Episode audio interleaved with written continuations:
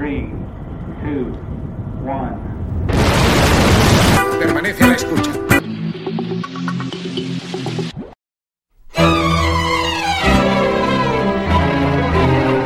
En UTP evolucionamos por y para ti.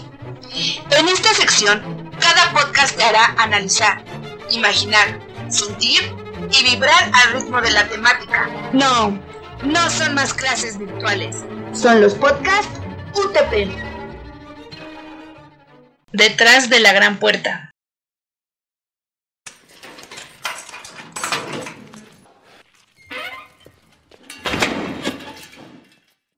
En el 2005, la vida de Toño Zúñiga dio un cambio drástico al ser arrestado por una patrulla en Iztapalapa acusándolo por homicidio.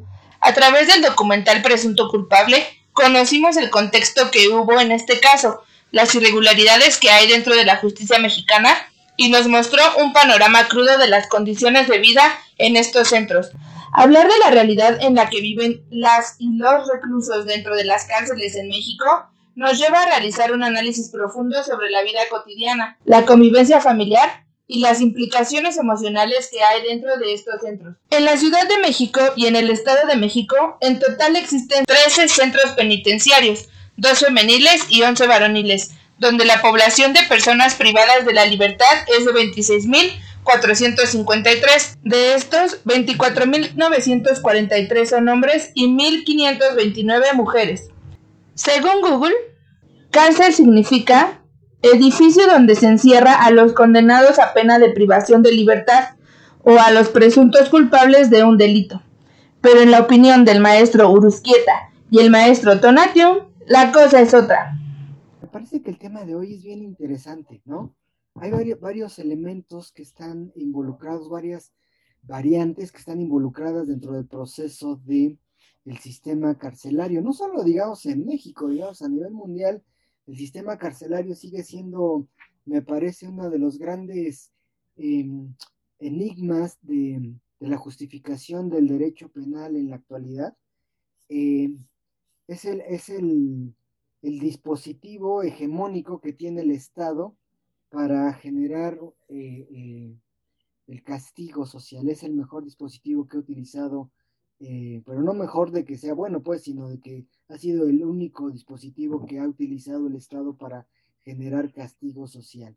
Sin embargo, me parece que hay elementos importantes de análisis. Por lo general nunca se habla de, la vida que, se lleva dentro de los procesos carcelarios y que ahí es donde, donde podríamos encontrar varias respuestas a preguntas como procesos de reinserción social, la funcionalidad de, las cárceles en la actualidad y desde hace muchos años, eh, analizar la posición abolicionista, ¿no? Que, indica que las cárceles no funcionan y que, que debe de crearse nuevas formas y nuevos modelos de, control y de orden y de castigo en la sociedad, ¿no?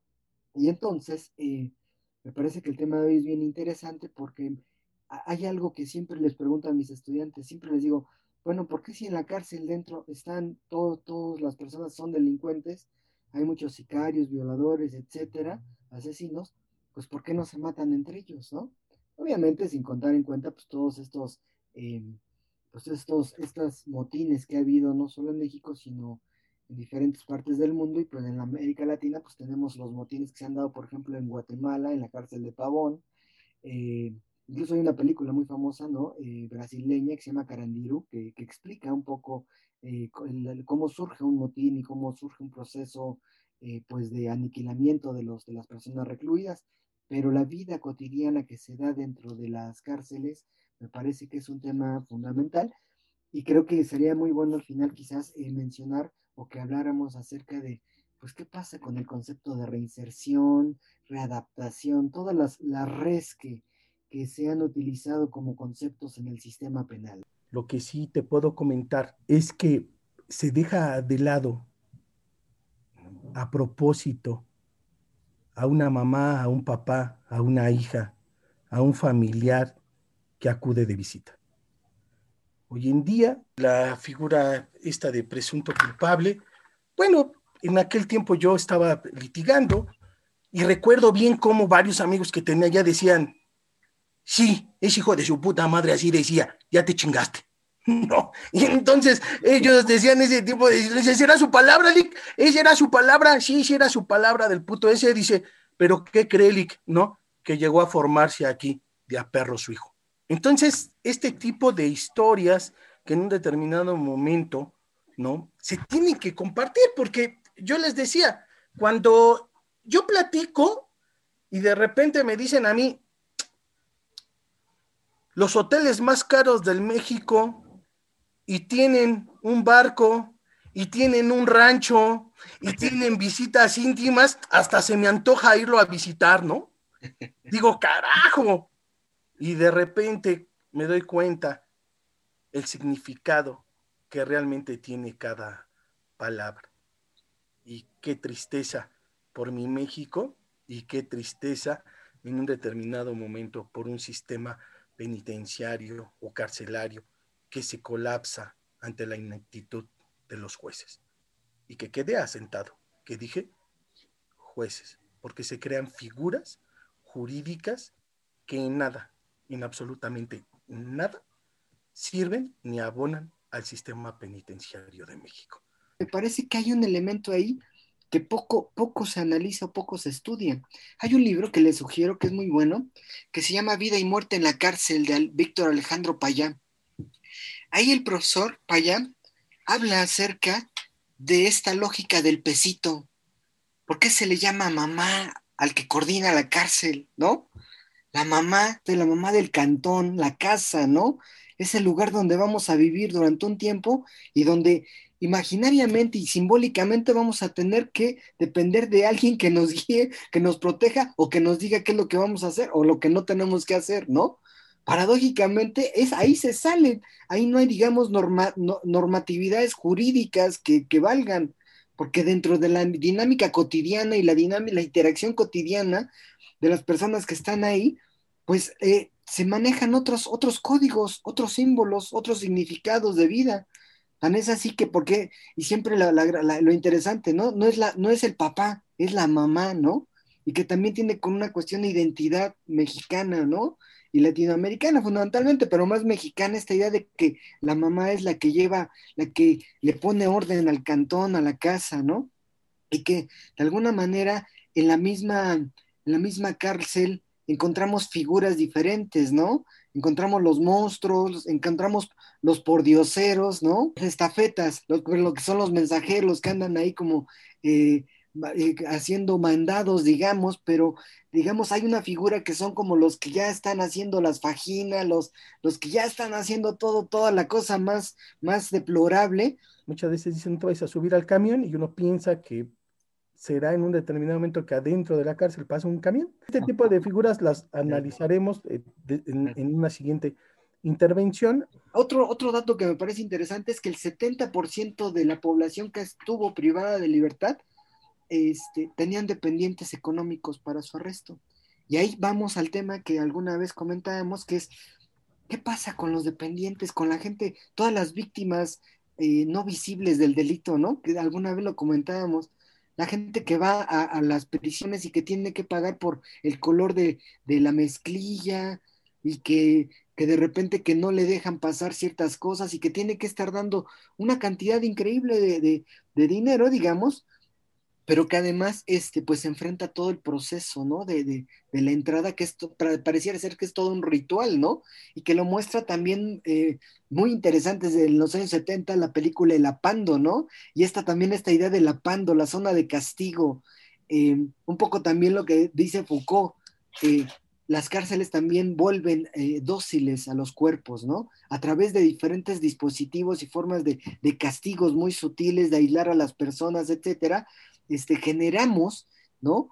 Un doble castigo, ya no solo el estar privado de libertad y todo el proceso que se lleva adentro, sino además, si no hay un proceso de obediencia y también relaciones económicas, ¿no? Y entre muchas otras, que van determinando la vida cotidiana desde un punto de vista etnometológico, la vida cotidiana en las cárceles, ¿no? No desee lo que en un determinado momento la caja de Pandoras busca, porque se cree entre los que estamos abajo que la cárcel llama no le hable, es más, no la voltee a ver, respétela. Esas son cosas que en un determinado momento se, eh, eh, se meten muy abajo. Es por eso que cuando una persona sale de la cárcel, se cambia y no voltea a ver atrás, deja todo su pasado atrás, ¿no? Y dicen que el que voltea a verla cuando va caminando, la cárcel lo vuelve a llamar porque la cárcel ama a sus hijos. Es un lenguaje en un determinado momento que solamente la gente que hemos estado ahí, la gente que en un determinado momento conocemos desde el interior las cárceles, podemos de una o de otra forma comprender. Eh, ¿Cómo es la vida en la cárcel? Lo primero que debes de saber eh, es que la familia es sagrada, ¿no? Este es otro código que se tiene ahí, ¿no? Se piensa muchas veces que los visitantes pueden sufrir robos allá adentro y esto es totalmente inadecuado. No es que no pueda haber robos, ¿no? Pero todos cuando ingresan se les hace saber de la importancia que es la familia y que a la familia no se le debe de tocar y que la familia es sagrada, no tu familia, la familia de todos. Y que eh, en un determinado momento cuando usted lo llegan a visitar ahí, pues bueno, esta visita usted se debe de portar bien con sus, con sus familiares. Como consejo, sigue imaginando cómo es la cárcel a través de las novelas y a través de las series televisivas y que ojalá nunca, nunca propia cuenta o porque así la vida te lo lleve, te permita conocer a este demonio gigantesco denominado cárcel. La vida en prisión es muy complicada. Yo he tenido la suerte de visitar prisiones en Brasil, en Guatemala y, en México. Solo una vez fui. Y, este, y los códigos son muy diferentes, digamos. Hay estrategias de supervivencia y de, de supravivencia, diría yo, terribles, este, porque de alguna manera u otra, eh, si, si las personas no tienen capacidad de defenderse, eh, en algún sentido, digamos, habilidad mental, incluso habilidad de, van a estar constantemente, y además sobre todo si no tienen poder adquisitivo, peor aún, ¿no? O sea, una de las cosas más lamentables en una prisión es, o sea, no es solo que, que, que, hayas caído, ¿no? Eh, por, por cometer algún delito o algo así, sino que además seas pobre que ese también es uno de los problemas, ¿no? un buen porcentaje de la población eh, penitenciaria pues es pobre, ¿no? Y entonces, pues ahí se hacen de negocios, pues, pero si llegas y no tienes dinero, pues tienes que aprender a defenderte o tienes que sobrevivir de diferentes maneras. Hay cosas muy básicas, ¿no? Primero, en un determinado momento, eh, eh, mi querido amigo, no es así como que te pelees porque tengas papel o no tengas papel. Cuando tu visita a usted le mande papel a través del barco, usted tiene que defender ese papel, ¿no? Usted lo encontrará, sabe a quién en un determinado momento roban más y abusan más, aquí tiene cara de pendejo. Así de sencillo, al que llora, al que llega y al que ahí en un determinado momento lo pueden estar robando una, dos o diez o diez veces, ¿no? Esta situación de subirte al camión, a nadie sube en el camión a fuerza. Usted se sube solo al camión. ¿Qué es subirte al camión? Es comprar droga y no tener dinero para pagarla, es comprar comida y no tener dinero para pagarla, es pedir 100 pesos o pedir hacer que le, que le dejen hacer una llamada telefónica y usted, mi amigo, ya se subió al camión y cuidado que no pague, cuidado que no pague la subida al camión porque usted puede bajar de ese camión muerto. Claro, o hay, un código ahí bien interesante, ¿no? Pero además hay una serie de símbolos, ¿no? O sea, esta idea de los caneros, ¿no? Eres canero y entonces cuando estás en la calle em, pareciera ser que eres una persona digna de respeto porque has vivido casi en el mismo infierno, ¿no? Entonces, eh, también la representación que hay en la calle de las personas que han estado en la cárcel, los colores que a veces muestran, eh, estas, estas pulseritas que a veces traen colgados en un pie, la forma en la que amarran, digamos, sus, sus, em, sus pantalones para, para, porque esta dinámica que cuando estás haciendo la vagina, este, no te, o no, para que no te mox o no te, no te afectes, etcétera, este, y que se traslada ya cuando están fuera de la cárcel las personas, también son elementos que, que, por lo general dotan un sentido y una identidad dentro del proceso carcelario, ¿no? Y que, y que de alguna manera pues van generando ciertas representaciones, los rituales de la Santa Muerte, este, muchos elementos, o, o, al diablo, digamos, las diferentes eh, eh, manifestaciones de fe que se dan dentro de ahí, eh, también este, eh, sobre todo lo, viví mucho en Guatemala. Si tú pertenecías a una iglesia, en México no sé, desconozco, si tú pertenecías a una iglesia, por ejemplo, o, te, llegabas a un proceso religioso, había como cierta, cierto, cierto respaldo, ¿no? Por parte de ciertos grupos ahí dentro de los espacios de la cárcel y eso hacía que, eh, eh, que generaran cierta protección, ¿no? La idea de, Dios o de algún Dios o algo de la fe eh, se traducía como una forma de respaldo imaginario para mucha gente. Hay personas que son más castigadas en el proceso carcelario, las personas que violaron a un niño o que, son violadores reciben un, castigo por parte también de, los reclusos. Los reclusos también se vuelven hacedores de la justicia. Pero retornando al a la pregunta inicial, digamos que a mí me parece que el concepto reinserción social es un, es un concepto mal aplicado, en principio, ¿no? O sea, cuando hablamos de reinserción social, estamos hablando de que una persona se va a reinsertar a una sociedad, sin embargo la misma sociedad creó a esa persona y esa persona no es marciana, digamos, es parte de una misma sociedad, simple y sencillamente cometió delitos. Y muchos delitos, digamos, son creados por un sistema económico y político. Entonces, cuando la gente, cuando el discurso, en algunos sentidos, cuando el discurso jurídico habla de reinsertar, o sea, no es que se estén reinsertando, sino que simplemente van a transformar su visión de generar recursos y economía. Pero no siempre es posible, o sea, también tenemos, debemos entender que hay un mercado ilegal tan, tan, tan, que ofrece tantas, tantas ventajas, o sea, el mercado ilegal ofrece poder, ofrece mejor, mejor pago, ¿no? Y ofrece mucho mejores cosas. Hay un gran número de personas que reinciden. Y hay muchas personas que ya nunca quieren volver a tocar prisión y, y generan otros procesos económicos.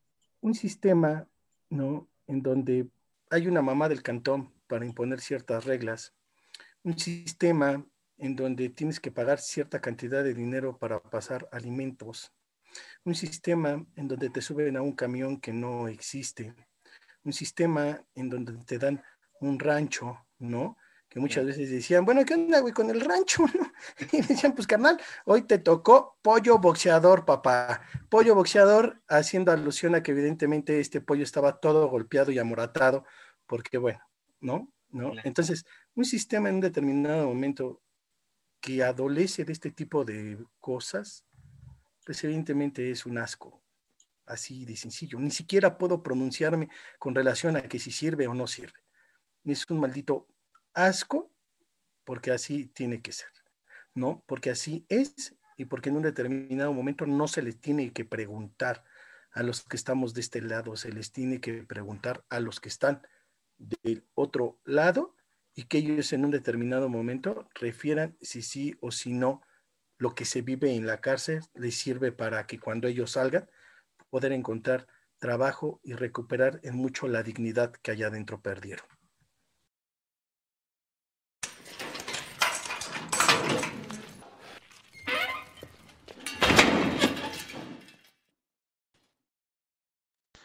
¿Cómo te llamas? Para ti, el chino carnal. ¿Y para los demás? Pues el papá, el padre. ¿Dónde te has encontrado recluido? Estuve un tiempo en el norte, en un cerezo de Quintana Roo y último momento en Barrientos, en Barras. Chino, un consejo para mis alumnos, un consejo para la gente que, que te va a escuchar,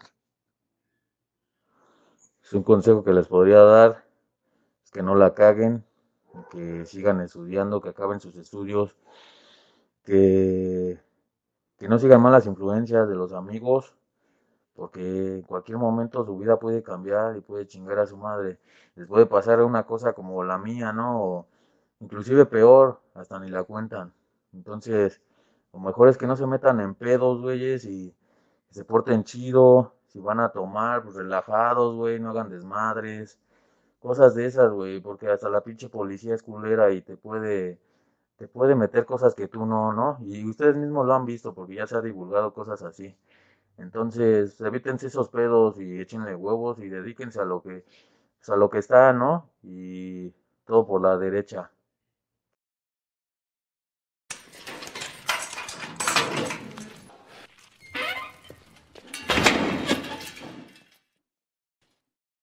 Mi nombre es Rosy y visito el Centro de Readaptación Social de Barrientos. ¿Cómo ha sido la estadía dentro de Barrientos? O más bien, ¿cómo fue en su momento? Pues sí, fue muy difícil. yo llegué ahí a visitar a mi hijo, que estuvo por más de cuatro años. Eh, nosotros decimos siempre que el que pues el penal es el hotel más caro. Sí, realmente sí cuesta muchísimo. ¿Por qué? Porque pues tiene uno que dejarles para que paguen su casa. ¿Este dinero para qué es? Pues es para que compren cloro, jabón, pino y los gastos que, que genera vivir en una casa como nosotros aquí afuera. Yo a mi hijo al principio únicamente le llevaba lo que era la comida para los domingos. Primero para los sábados, porque entró en, en el sábado era su visita en los azules, ya después que fue sentenciado, pues lo cambiaron a los beige. Y pues ya la visita era los domingos, únicamente le llevaba lo que comíamos ahí en, en la visita.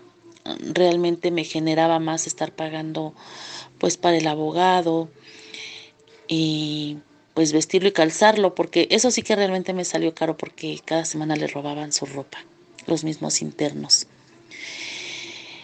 Eh, el barco, bueno, pues se pasaba eh, jueves, pero como yo trabajaba, yo el mismo día de la visita le metía lo que era su papel de baño, que era, ¿qué es el barco? El papel de baño, jabón, shampoo, lo que tú le pases realmente para su uso personal y ropa, zapatos, cobija. Eso es lo que es el barco. Pero pues como yo trabajaba, yo lo pasaba el mismo día de la visita, eso me generaba así dejar dinero en la revisión de la comida, porque pues no estaba permitido.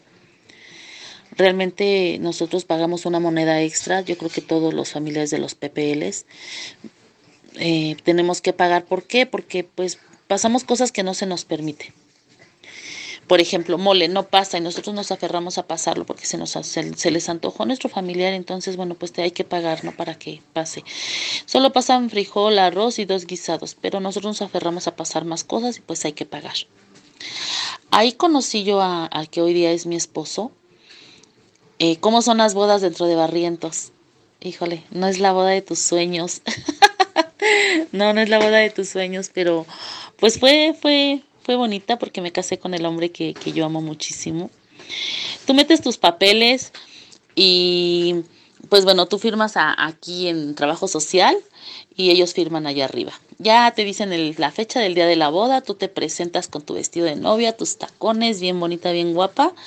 Y pues ya, son bodas con más de 150 eh, parejas o que están este, ahí casándose. Y pues bueno, no hay comida, no hay música, no hay nada. Eh, después de la boda te dan dos horas para que compartas un rico y delicioso café con tu familiar. Y pues ya, cada quien para su casa. Ahorita por la pandemia, pues nuestra visita se redujo a dos horas y pasas la comida después de la una de la tarde. Primero la visita, luego la hacer otra fila para poder meter tu comida. Eh, no puedes abrazarlos, no puedes besarlos, nada porque te sancionan tu tarjeta. Hasta semáforo verde.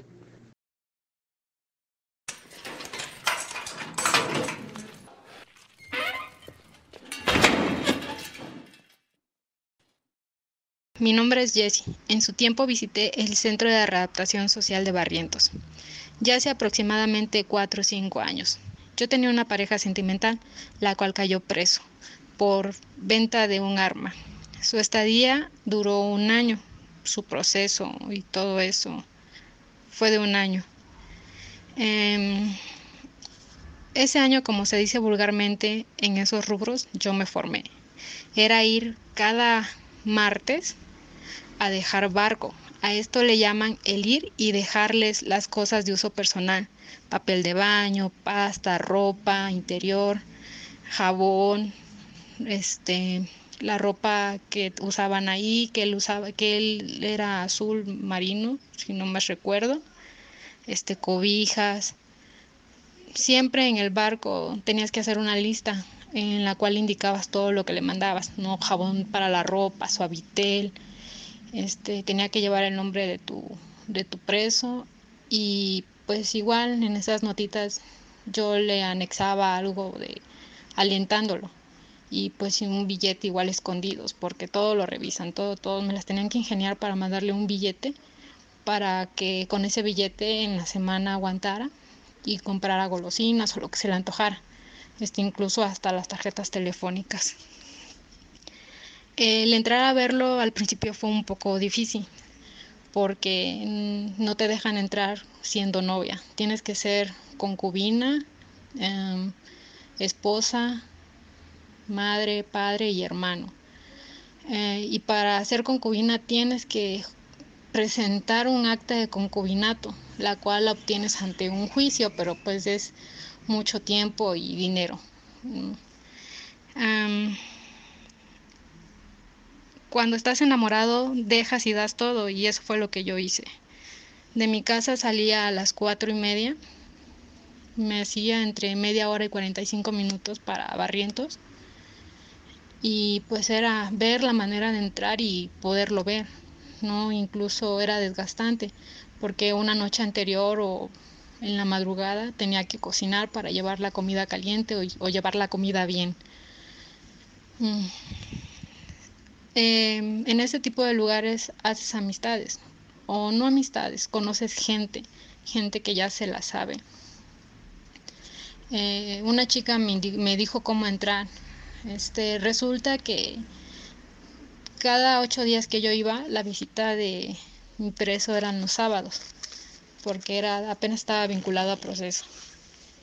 Eh, en el cambio de turno los policías bajaban a las 6 de la mañana y traían una lista. Esa lista traía el nombre de varias chicas, eh, mujeres de los presos con dinero allá adentro. Tengo entendido que pagaban de 500 a 1000 pesos para que entrara su mujer. El chiste es que cuando los policías pasaban lista, yo me tenía que aprender los nombres, ¿no? Y ver qué chica sí estaba y qué chica no. El chiste es que si yo veía que la chica no estaba, me aprendía su nombre y levantaba la mano al final y decía, a mí ya me pasaste. Y me decía, ¿cuál es tu nombre? No, y yo decía, fulanita de tal. Y pues ya entraba. No, allá adentro era que te revisaran tu comida, lo que llevabas. Era darle 20 pesos a la policía para que no te revisara y pues ya entrabas. Así me la jugué como un mes y medio, entrando de esa manera.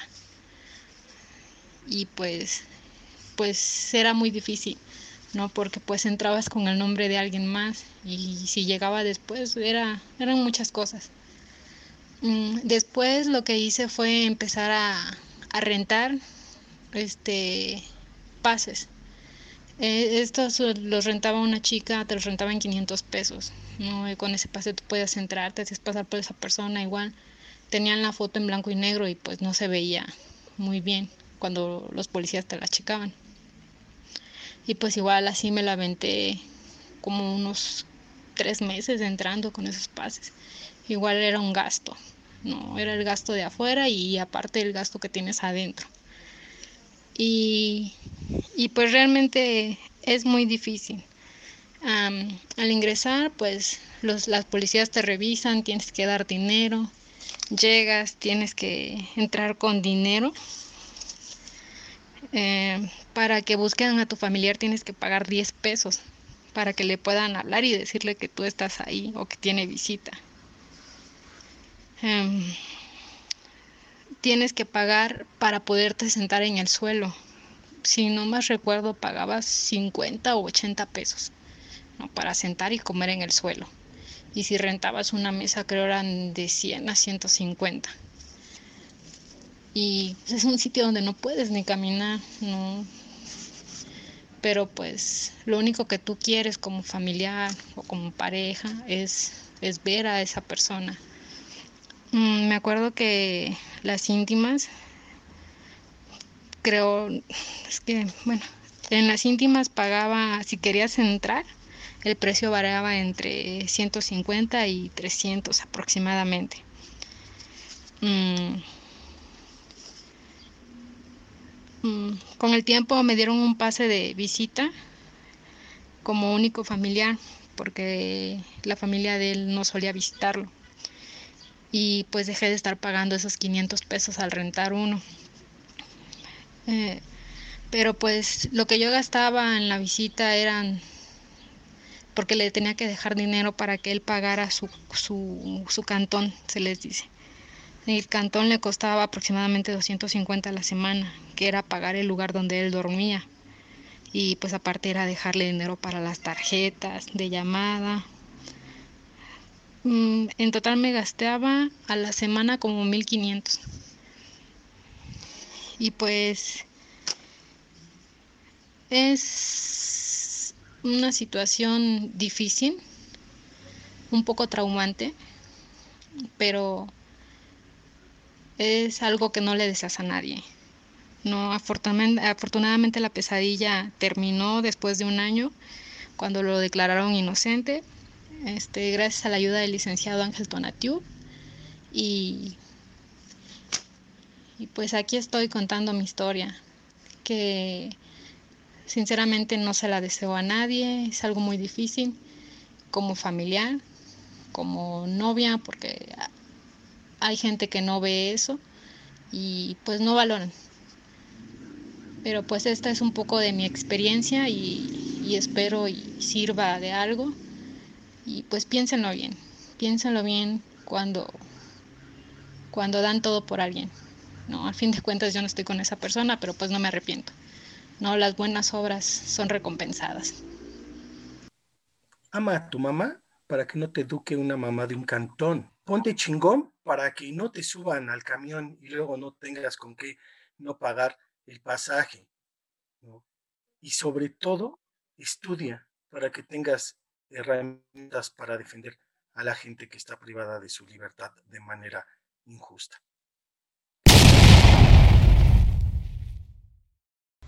La revista digital Animal Político difundió la siguiente información. En México, la autoridad abusa indiscriminadamente de la prisión preventiva. Más del 50% de las personas privadas de su libertad dentro de las cárceles están todavía en espera de que sus investigaciones y procesos concluyan. Esto quiere decir que personas señaladas como presuntos culpables son encarceladas previo a la sentencia condenatoria, es decir, no sabemos si realmente cometieron o no un delito.